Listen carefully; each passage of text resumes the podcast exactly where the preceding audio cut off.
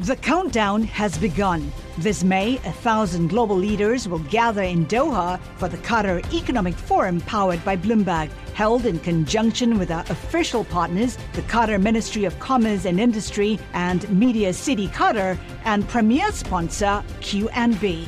Join heads of state, influential ministers, and leading CEOs to make new connections and gain unique insights. Learn more at QatarEconomicForum.com. Le entregamos todo lo que necesita saber para comenzar el día. Esto es Bloomberg Daybreak para los que escuchan en América Latina y el resto del mundo. Buenos días y bienvenido a Daybreak en español. Es 4 de abril de 2022. Soy Eduardo Thompson y estas son las noticias principales. Rusia enfrenta la posibilidad de más sanciones luego que imágenes de supuestas atrocidades en ciudades ucranianas dieran la vuelta al mundo. La Unión Europea culpó a las fuerzas rusas de las muertes, mientras que Francia y otros países piden sanciones más duras como respuesta. Rusia dijo que las imágenes de civiles desarmados ejecutados eran falsas. Las negociaciones entre Ucrania y Rusia podrían reanudarse hoy mientras siguen los combates en Mariupol, donde Ucrania sigue contra controlando el centro. En relación a la guerra, al menos 100 empresas han retrasado o cancelado acuerdos de financiamiento por más de 45 mil millones de dólares desde la invasión. Esto incluye unas 30 salidas a bolsa en Estados Unidos y unas 10 operaciones de fusiones y adquisiciones valoradas en más de 5 mil millones de dólares.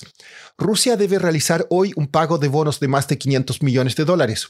Anthony Blinken dijo que el repunte del rublo está impulsado por mucha manipulación de las autoridades rusas y no será sostenible. En su carta anual a los accionistas, Jamie Dimon, el presidente del banco JP Morgan, advirtió que vendrán más alzas de tasas que lo que prevé el mercado, ya que la Fed buscará dejar atrás un estímulo excesivo y demasiado largo. En el mundo corporativo, el billonario Elon Musk compró una participación del 9,2% en Twitter. La cadena Starbucks dijo que suspenderá recompras de acciones para invertir más en personal y tiendas, y Tesla entregó más autos que lo previsto en el primer trimestre. Según fuentes, la empresa china Shein podría obtener una valoración de unos 100 mil millones de dólares. Pasando a América Latina, el ex economista del Banco Mundial Rodrigo Chávez ganó las elecciones presidenciales en Costa Rica con un 53% de los votos frente al 47% del expresidente José María Figueres. En Perú, tras días de protestas por la alta inflación, el presidente Pedro Castillo aprobó por decreto un alza del 10% del salario mínimo. México suspendió los subsidios a la gasolina en el norte del país debido a la entrada masiva de ciudadanos de Estados Unidos para comprar combustible barato. La Secretaría de Hacienda también dijo que Pemex cuenta con suficientes reservas de gasolina para abastecer todo el país. Una encuesta en Colombia muestra que la carrera presidencial se está estrechando. En una segunda vuelta, el izquierdista Gustavo Petro obtendría el 43,1% de los votos frente al 40,1% de su rival conservador Federico Fico Gutiérrez. Otro sondeo muestra a Gutiérrez por encima de Petro por un margen similar. En medio de la pandemia, México obtuvo cifras récord de remesas el año pasado. Maya Averbuch, periodista de Bloomberg News en Ciudad de México, escribió un artículo la semana pasada que revela cómo el flujo de dinero de fuera del país influye en la vida incluso en los pueblos más pequeños.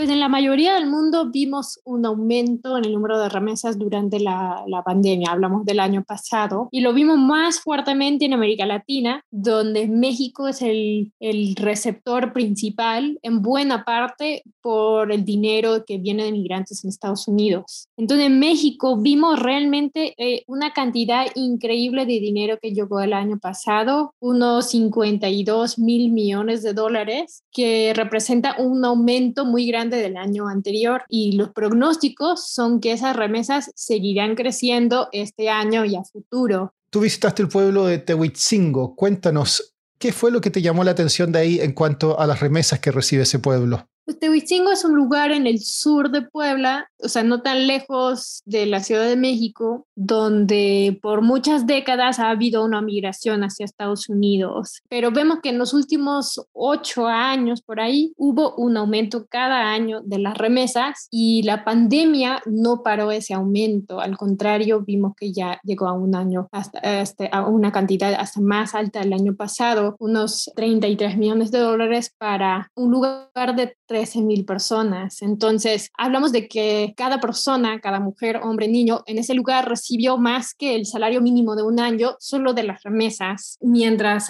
hubo como menos apoyo del gobierno mexicano en comparación con el estadounidense, porque no apostó por una estrategia de, de estímulos como otros países. Y fui a una feria que era un evento muy bonito, con mucha vida, donde vi este jaripeo, que son esas competiciones de montar a toros y ver cuántos segundos puedes mantenerte ahí. Y también había muchos juegos para niños, eh, muchas cosas divertidas, un poco de venta de comida y mucho de, de, eso es financiado por esos migrantes que han pasado años en Estados Unidos, entre quienes son indocumentados que no pueden volver y quienes ya llevan muchos años, consiguieron papeles y pueden ir y venir y, y a esa vida del pueblo.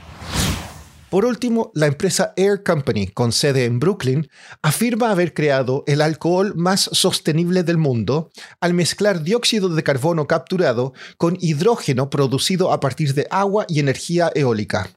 Esto puede convertirse en licores, incluido el vodka, a un precio que parte de 65 dólares la botella. Eso es todo por hoy, soy Eduardo Thompson, gracias por escucharnos.